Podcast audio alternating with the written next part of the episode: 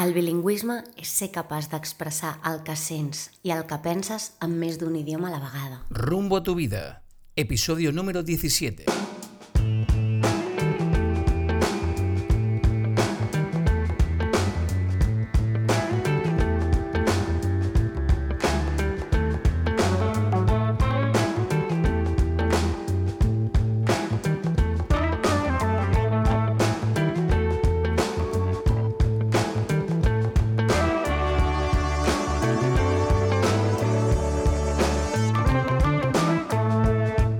Desde las pequeñas tribus prehistóricas, que precisamente por su pequeño tamaño necesitaban entenderse con los vecinos para negociar, hasta por ejemplo la koiné de la antigua Grecia, la capacidad para hablar varios idiomas ha estado siempre presente y ha sido una característica irrenunciable de las sociedades más primitivas. En la primera parte de nuestro podcast dedicado al bilingüismo, hablábamos con Corinne Rossiter de los beneficios de ser una persona bilingüe para hablar de cómo es el proceso hasta conseguir ser bilingüe, hoy contamos con la presencia de Nicola Glasson, nacida en Cornwall, Inglaterra. Profesora de inglés en primaria, examinadora oficial de la Universidad de Cambridge y residente en España desde hace 24 años. Alguien que tiene raíces en España y que ha conseguido instaurar el ansiado bilingüismo en casa, madre de dos hijas y esposo español. Nicola, bienvenida a Rumbo a tu Vida. Thank you for being on the show. Uh, thank you for inviting me, Andrew. It's a pleasure to be here. ¿Cómo estás? Very well, thank you. Bueno, pasamos a español para los oyentes del podcast. Nicola, la semana pasada hablábamos de los cinco beneficios de ser bilingüe. Hablábamos de mejorar la salud mental, la sociabilización, obtener un mejor empleo, ampliábamos la cultura y conocimientos del mundo y teníamos mejores oportunidades de formación. Casi todas las definiciones de bilingüismo entienden que en las personas bilingües existe una lengua materna o dominante y una segunda lengua, llamada más rigurosamente la lengua secundaria. O también podríamos hablar del multilingüismo. Nicola, eres inglesa, llevas ya 24 años viviendo en España. La pregunta es obligada. ¿Qué es para ti el bilingüismo? Pues para mí el bilingüismo es la capacidad de hablar dos idiomas como, como un nativo, ¿no? De poder hablar, eh, soñar, pensar en dos idiomas sin tener que traducir de uno a otro. ¿Te consideras tú bilingüe? Ojalá. Pues yo me considero una persona que, a raíz de estar aquí muchos años, 24 como has dicho, pues que hablo con fluidez el idioma, y, pero no me considero bilingüe. Es que yo puedo estar hablando tranquilamente y pienso, ¡ay, qué bien, qué bien hablo! Y luego llego a un muro y me lío la, la lengua y eh, me cuesta trabajo sacar las palabras. Entonces no me considero bilingüe. Me gustaría. Vale. Nicolás, en el anterior podcast decíamos que con bilingüismo nos referíamos a la capacidad que tiene una persona para utilizar, como tú decías en tu definición, indistintamente dos lenguas en cualquier situación comunicativa y con la misma eficacia. Comentaba hace un ratito en la introducción que tienes dos hijas nacidas aquí en España, ¿verdad?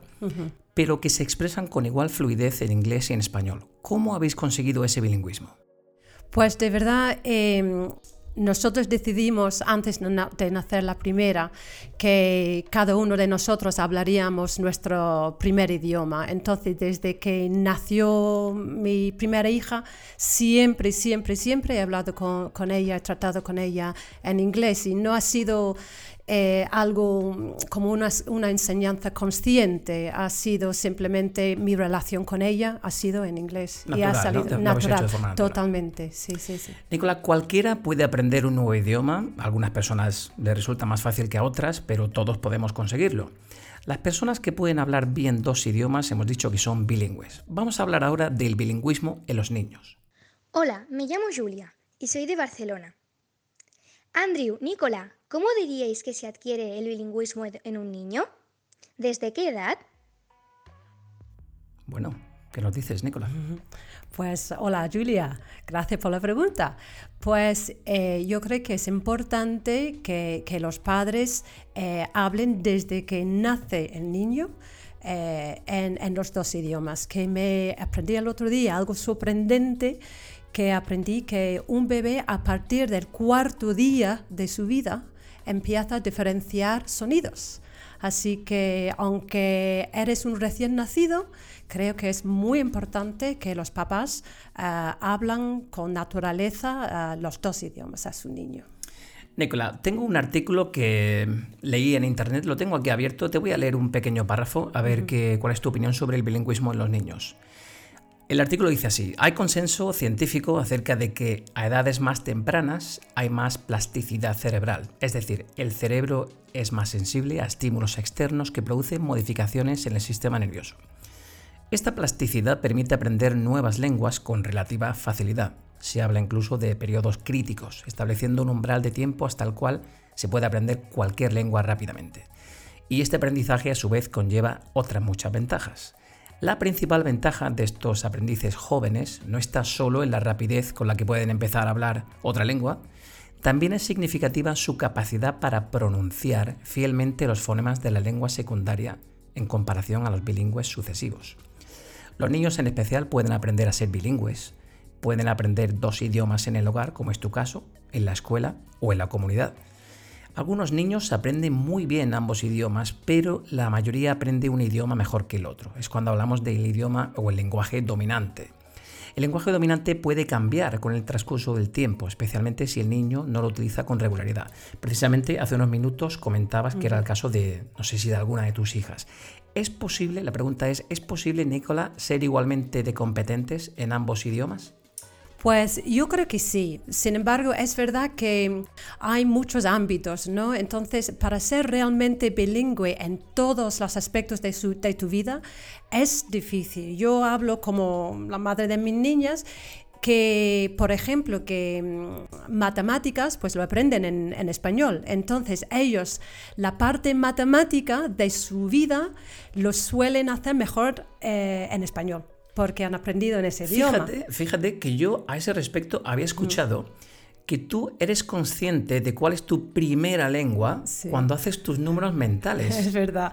Yo escuché también que en tres momentos de tu vida eh, te enteras de tu lengua dominante, que es contar, rezar y usar palabrotas. Rezar y curioso, sí, sí, sí, verdad. Pero que en este aspecto no sé qué decirte.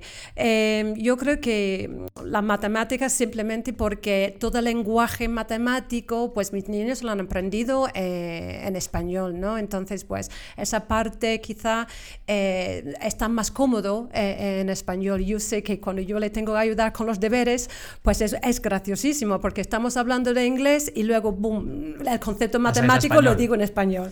Curiosísimo, curiosísimo. Oye, Nicola, ¿qué recursos puedo utilizar para ayudar a mi hijo a ser bilingüe? ¿Cómo puedo enseñar a mi hijo a ser bilingüe?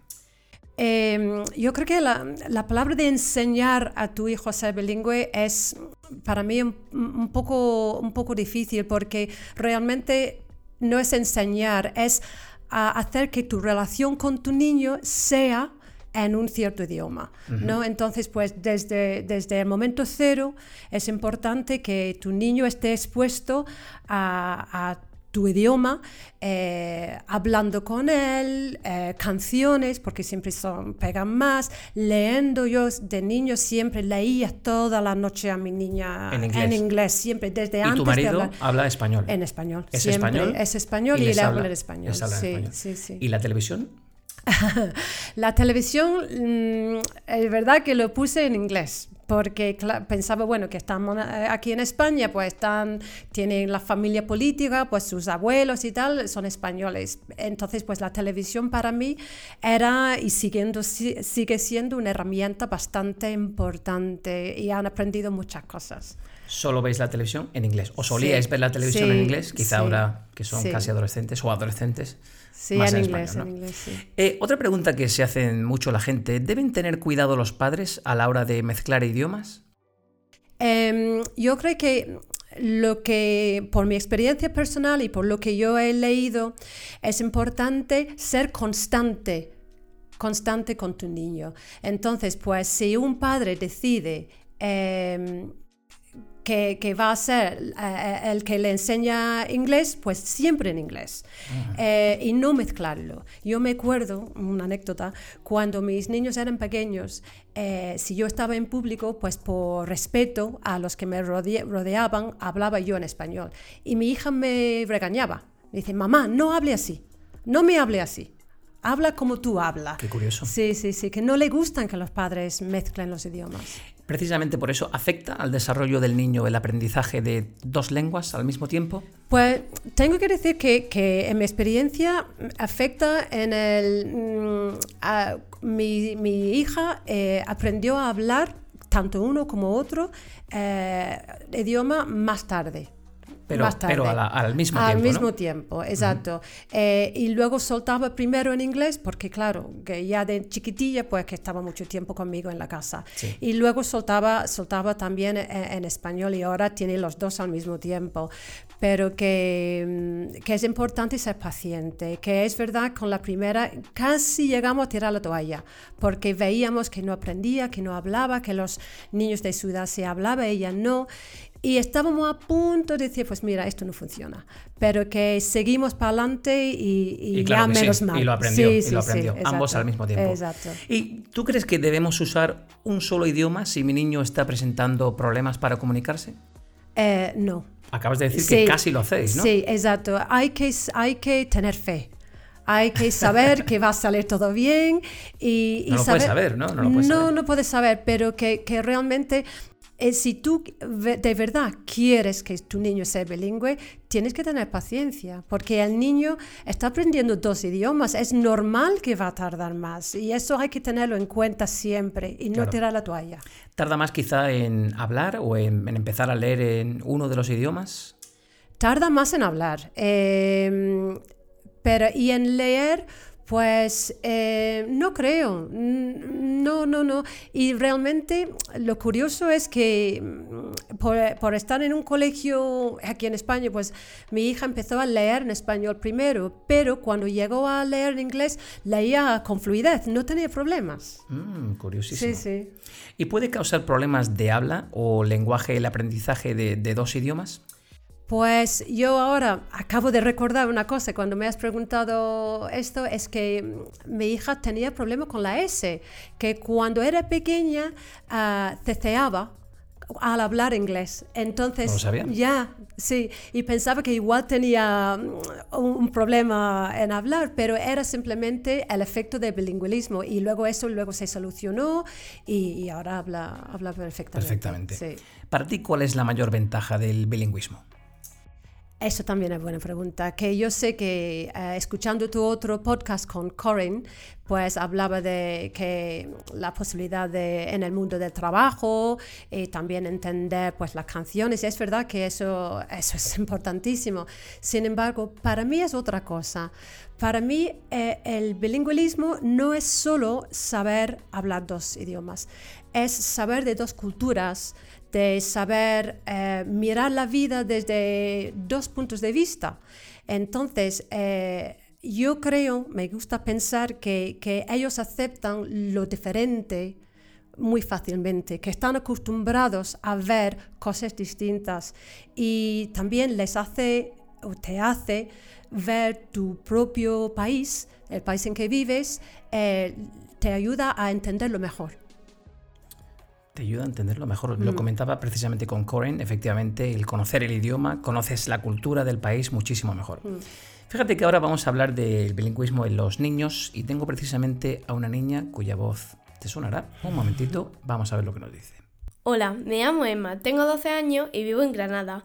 Para mí, el bilingüismo siempre ha sido algo natural, so it's really easy for me to switch languages without having to think about it. Muy bien, será Emma de 12 años. Muchas gracias, Emma. Y ahora, Nicola, quiero que escuches a un chico de 6 añitos que se llama Matías. Primero le vamos a escuchar en español y a continuación en inglés. A ver qué tal. Matías, habla un poco acerca de ti. ¿Acerca de mí? Sí. Eh, yo me llamo Matías y yo tengo seis años y yo nací en, en Estados Unidos y yo tengo una casa en Chile. Ok, Matías, ¿qué te gusta más de Chile? Pues mis gatitos que se llaman Roma y Micho, los helados Yorks y eso es todo. Ok. Eh, Matías, ah, ahora que estás de vacaciones, ¿qué haces durante tu tiempo libre? Mi tiempo libre Ah, Sí. Am, como que yo trato de ser el mejor jugador de, de fútbol.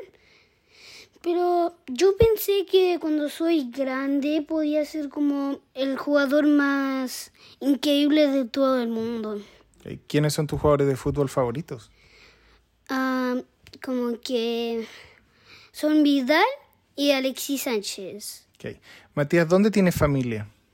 Pues yo tengo familia en Chile, en Colombia, en Estados Unidos y en Suiza. Ok. ¿Tú hablas español o inglés con tu familia? Con mi familia yo hablo en español y con mis amigos hablo en inglés. Ok. Gracias, Matías. Chao. Chao. Bueno, ese era Matías, seis añitos, eh, nacido en Estados Unidos y con perfecto acento eh, español, en este caso chileno, acento chileno. Escuchemos ahora a Matías en inglés. Um, my name is Matthias, and I'm like six years old. I was born in the United States, and I also have a house in Chile. Okay, Matías, uh, what do you do during your break now that you're in a break? So, I I'm like trying to be like the best soccer player ever, but Okay. that's just when I be older. So, Okay, Matthias, uh, who is your favorite soccer player? soccer player.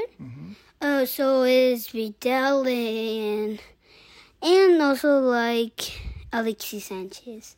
Okay, Matthias, uh, do you speak English or Spanish with your friends? I speak English with my with my friends, and I also and and I speak in Spanish in my house and with my family. Okay. Thank you, Matías. Bye. Welcome. Bye. Interesante. Hablemos del porqué de los niños bilingües. Existen muchas razones para alcanzar ese bilingüismo, pero las dos más comunes son, bueno, como es tu caso, los padres hablan lenguas diferentes, por ejemplo, una mujer inglesa con un hombre español. O que los padres hablen la misma lengua, pero que vivan en una comunidad o en un país donde la mayoría de la población se comunique en otra lengua. Algunas de las dudas, Nicola, que te voy a comentar ahora son las más comunes en torno a cómo hacerlo en casa. Yo creo que tú eres la persona indicada para, comentarnos cómo lo habéis hecho. Eh, una de las dudas que más me plantean son, ¿acabará mi hijo por mezclar los dos idiomas que está aprendiendo? No, no... mm, No rotundo, eh, ¿eh? Ya, no, no, exactamente, porque yo sé que, que mi hija, mis hijas sí lo mezclan, pero no porque no saben, por- es por, por, por- por ser vaga, realmente, porque que es más fácil decir la primera palabra que viene a tu cabeza, pero que ellos son capaces de hablar solo en inglés con los abuelos ingleses.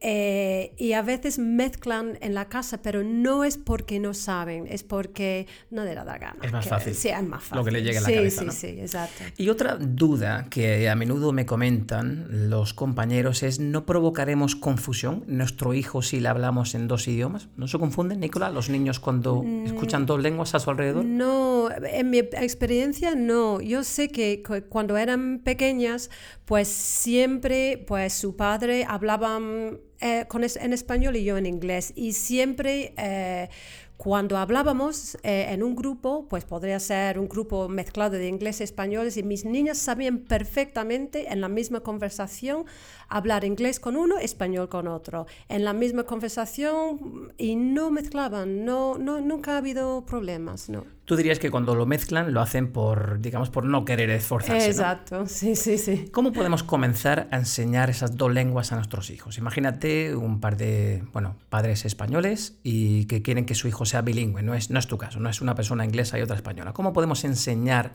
esas dos lenguas a nuestros hijos? Pues lo primero es empezar, si decidís que, a criar a vuestro hijo eh, en dos idiomas, lo fundamental es que empecéis lo antes posible, porque el niño luego no pregunta y, es importante que, creáis una relación con el hijo en el idioma que queréis. Si, por ejemplo, no queréis eh, hablar siempre eh, en un idioma extranjero, pues tenéis que establecer creo, momentos. Entonces, por ejemplo, decir desde chico, eh, pues en las cenas vamos a hablar este idioma. Y cada vez que hacemos esto, hablamos en este idioma. Creo que constancia importante. Mezclar siempre uno con otro, no sé hasta qué punto funciona. ¿Y no crees que puede ser un poco artificial? Eso de decir, bueno, en la cena solo vamos a hablar este idioma. Yo creo que llega a ser artificial si lo intentas introducir con más edad. Cuando el niño es pequeño no lo cuestiona. No lo cuestiona y, y relaciona, pues cuando como en la mesa hablo así. cuando curioso. hago esto, pues mm, hablo, hablo así. Desde pequeño, porque ya sabemos que, que los niños chiquitillos no te cuestionan, pero cuanto más mayores son, más Son te cuestionan. Más conscientes de todo. Exacto. Entonces es verdad, ¿no? Que si exponemos a nuestros hijos a dos lenguas desde el nacimiento, la aprenden sin más. Sí, sí lo aprenden. Yo creo que, que eso también e- es, la clave, es, es eh, la naturaleza, ¿no? De, de simplemente no enseñar a tu hijo de forma con, ¿cómo se dice? Consciente. Consciente, exactamente.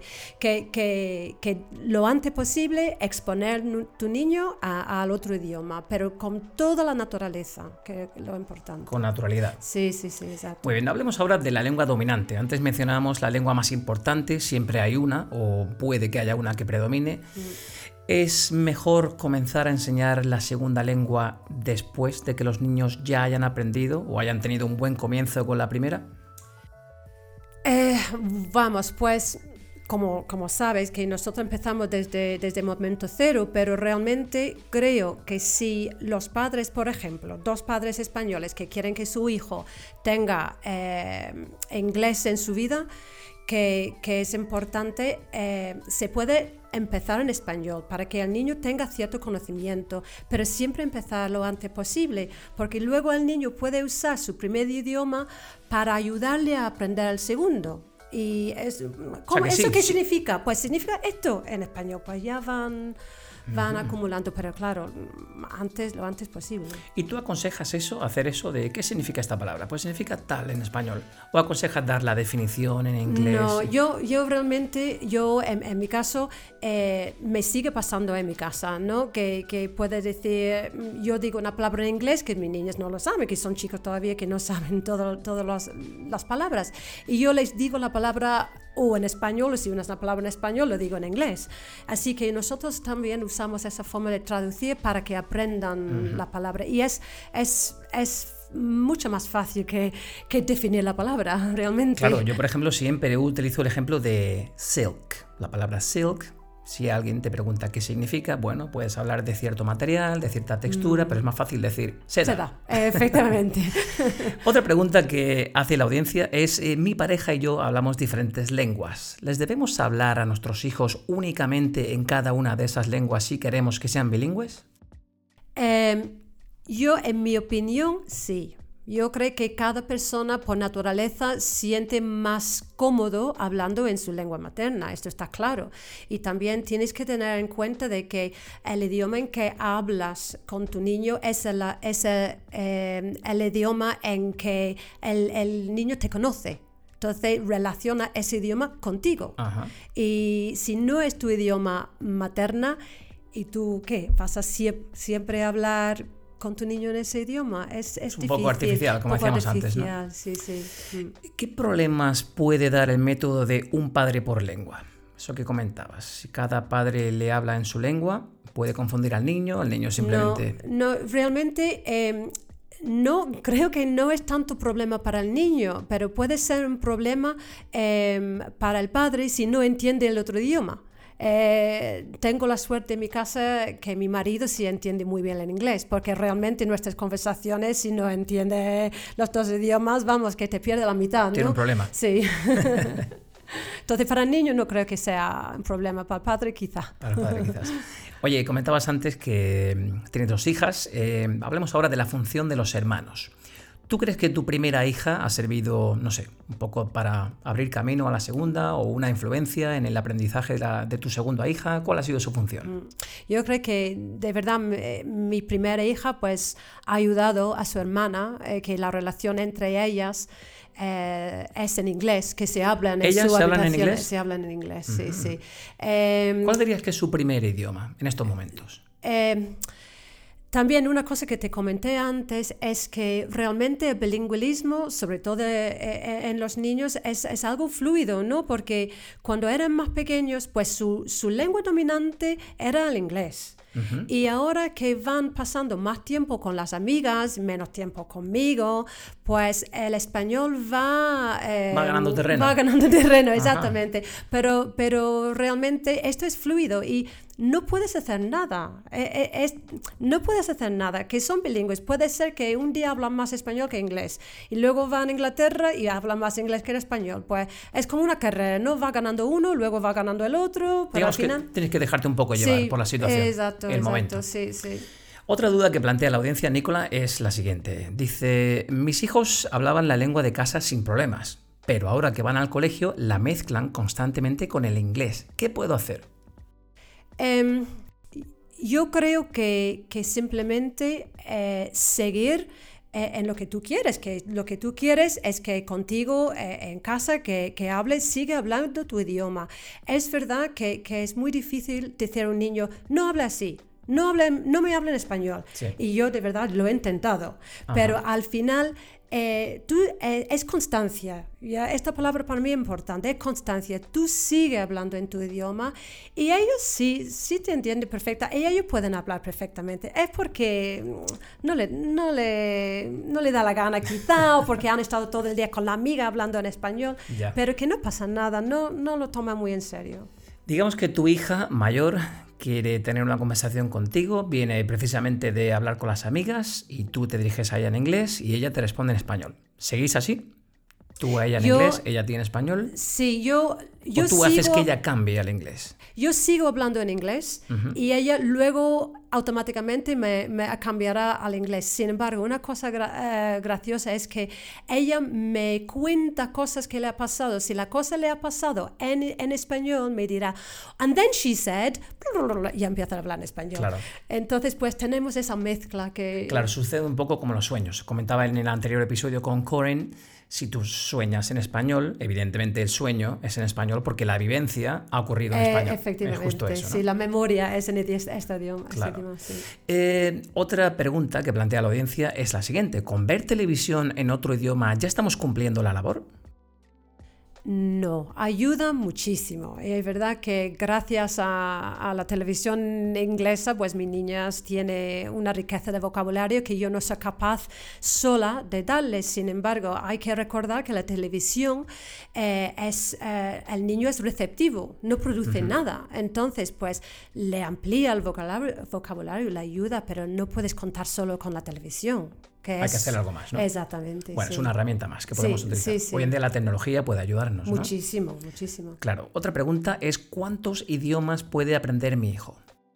Pues yo he leído que un niño puede aprender hasta cinco idiomas sin mezclarlas. Hasta cinco hasta idiomas. cinco, sí, sí. ¿Y eso no puede provocar algún tipo de problema en el aprendizaje de alguno de los idiomas? ¿No puede interferir uno sobre otro?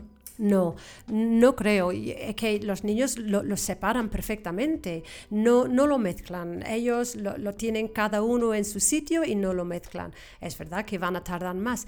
Y otra cosa que, que también hay que tener en cuenta es que, claro, que el niño mm, está expuesto a dos idiomas, entonces puede ser en cada idioma tiene un poco menos de vocabulario que un niño de su edad inglés o un niño de su edad español que puede ser que, que es, es bilingüe en los dos idiomas, pero esa quizás no llega a esa riqueza de un compañero de su edad que sea monolingüe.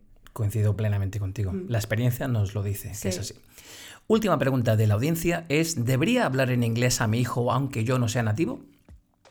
Esta me la han preguntado mucho, ¿eh? Sí, bueno, eh, depende también tu nivel. Es que si, por ejemplo, si tienen el nivel como el tuyo, Andrew, pues creo que, que sí podría ser. Pero realmente hay que tener en cuenta que, que el acento, ya veréis que yo tengo acento, aunque llevo aquí 24 años, mi acento está, está ahí, Es- está pues es claro. muy bueno, español muy bueno. Pero no me sentiría lo suficiente capaz de, de- yo, yo de enseñar español a, a mi hijo, por ejemplo. Vale, o sea que depende del nivel Sí, de la persona. exactamente, sí. Vale, y por último vamos a hablar ahora del caso del bilingüismo en los adultos. Doncs per mi el bilingüisme és quan dues llengua, llengües uh, fortes conviuen juntes i es poden manifestar una o l'altra. Però sí que és veritat que si mirem eh, la realitat, una sempre és més, més forta que l'altra. ¿Es posible, esta pregunta se la hice a Corinne en el episodio anterior, te la vuelvo a hacer a ti, ¿es posible llegar al bilingüismo de adulto? ¿Cómo podemos conseguirlo? Sí, yo creo que sí. En mi caso es porque mm, realmente yo no, no intento, debería de intentar más, ¿no? Que no veo la televisión en español, eh, mis amigos son ingleses y tal, pero realmente que los adultos tienen, la, tienen capacidad de aprender a ser bilingüe, pero tienen que estar inmersos en, en, la cultura, en el idioma, y realmente los adultos no tenemos el tiempo en nuestra vida como lo tienen los niños.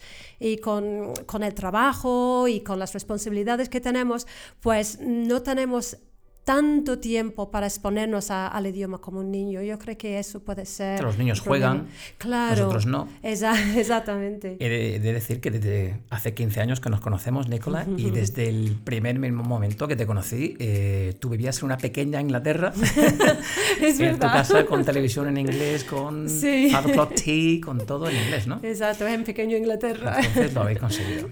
Pues este es sin duda alguna un tema que da muchísimo que hablar. Hay diferentes formas de conseguir ese ansiado bilingüismo en nuestros hijos y entre nosotros mismos si somos adultos. Nicolás, espero que nuestros oyentes hayan podido tomar nota de algunas de las estrategias que has mencionado durante esta conversación. Estrategias que han dado resultados evidentes en el caso de tu familia y alumnos. Así que muchísimas gracias por venir al rumbo a tu vida. Muchas gracias, gracias Sandra. Ha It's sido un placer. It's been a pleasure. Thank you. Thank you.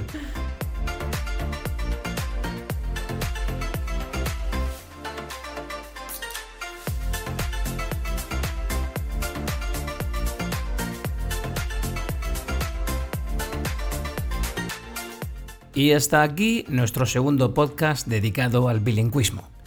Me gustaría dar las gracias a Nicola, nuestra experta invitada, y a todos los que habéis colaborado en este episodio. Gracias a Miriam, a Julia y a María Dolores. También a Emma, a Matías y a su papá Joel por intervenir y hacer un poco más ameno y divertido nuestro programa.